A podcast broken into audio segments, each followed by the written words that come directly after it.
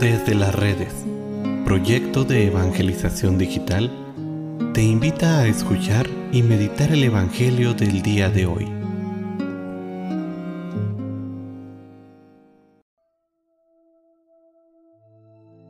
El día de hoy, domingo 13 de marzo, escuchemos con atención el Santo Evangelio según San Lucas. En aquel tiempo, Jesús se hizo acompañar de Pedro, Santiago y Juan, y subió a un monte para hacer oración. Mientras oraba, su rostro cambió de aspecto y sus vestiduras se hicieron blancas y relampagueantes. De pronto, aparecieron conversando con él dos personajes rodeados de esplendor. Eran Moisés y Elías, y hablaban de la muerte que le esperaba en Jerusalén. Pedro y sus compañeros estaban rendidos de sueño, pero despertándose, vieron la gloria de Jesús y de los que estaban con él. Cuando estos se retiraban, Pedro le dijo a Jesús, Maestro, sería bueno que nos quedáramos aquí y que hiciéramos tres chozas, una para ti, una para Moisés y otra para Elías, sin saber lo que decía. No había terminado de hablar cuando se formó una nube que los cubrió, y ellos, al verse envueltos por la nube, se llenaron de miedo. De la nube salió una voz que decía, Este es mi hijo, mi escogido, escúchenlo. Cuando cesó la voz se quedó Jesús solo. Los discípulos guardaron silencio y por entonces no dijeron nada a nadie de lo que habían visto. Palabra de Dios.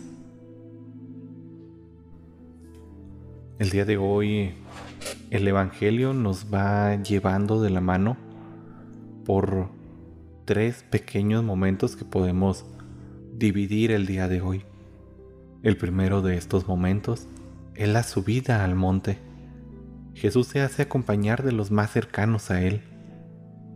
No sé si hayan tenido la oportunidad de subir un cerro, pero en el transcurso la pendiente puede ser inclinada.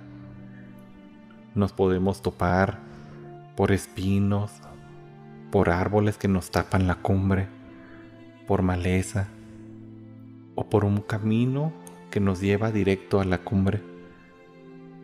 Esto lo podemos ver en nuestra vida. Hay veces que este camino hacia el cielo, este camino de santidad, nos va llevando por un buen camino o nos va llevando por dificultades que nos podemos topar en el camino, por caídas, por peligros como un barranco, por dificultades como la hierba mala, por dificultades o por obstáculos que nos evitan el ver la cumbre. Este es nuestro caminar también en la cuaresma.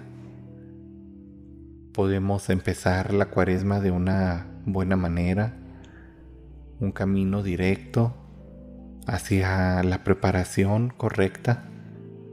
Podemos avanzar en esta cuaresma con altos, con bajos, con obstáculos.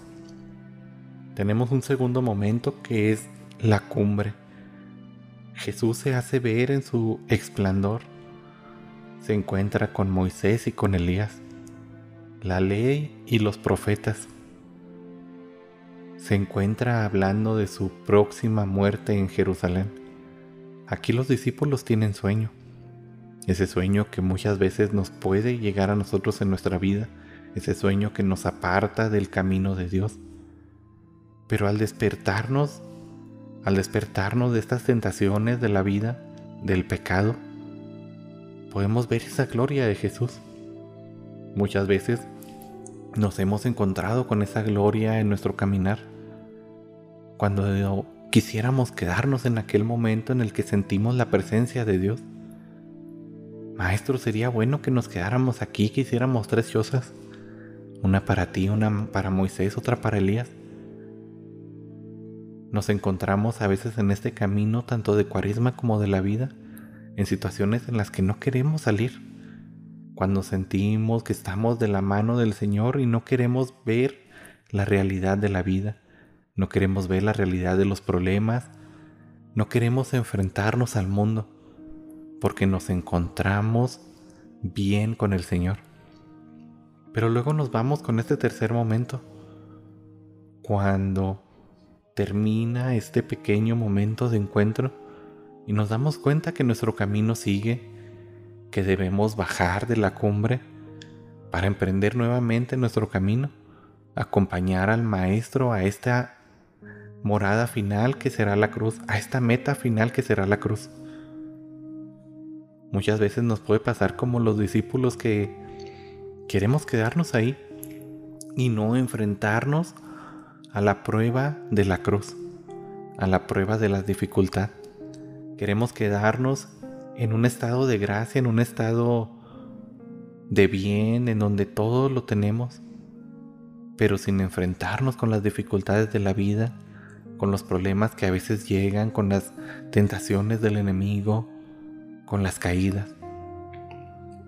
Podemos pasar a este tercer momento, el momento de bajar de enfrentarnos nuevamente al mundo, al caminar de la vida.